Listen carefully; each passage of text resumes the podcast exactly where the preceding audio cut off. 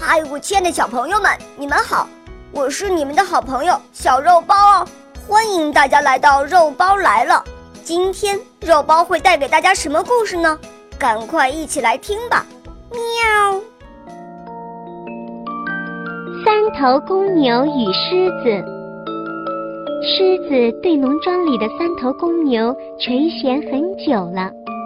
如果是一对一，狮子可以很轻易地把公牛杀死，但三头公牛合在一起就不好对付了。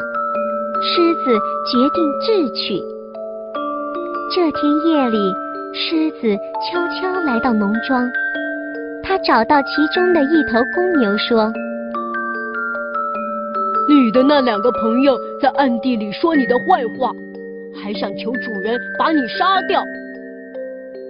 牛相信了狮子的话，又气又怕，当晚就跟另外两个同伴吵翻了。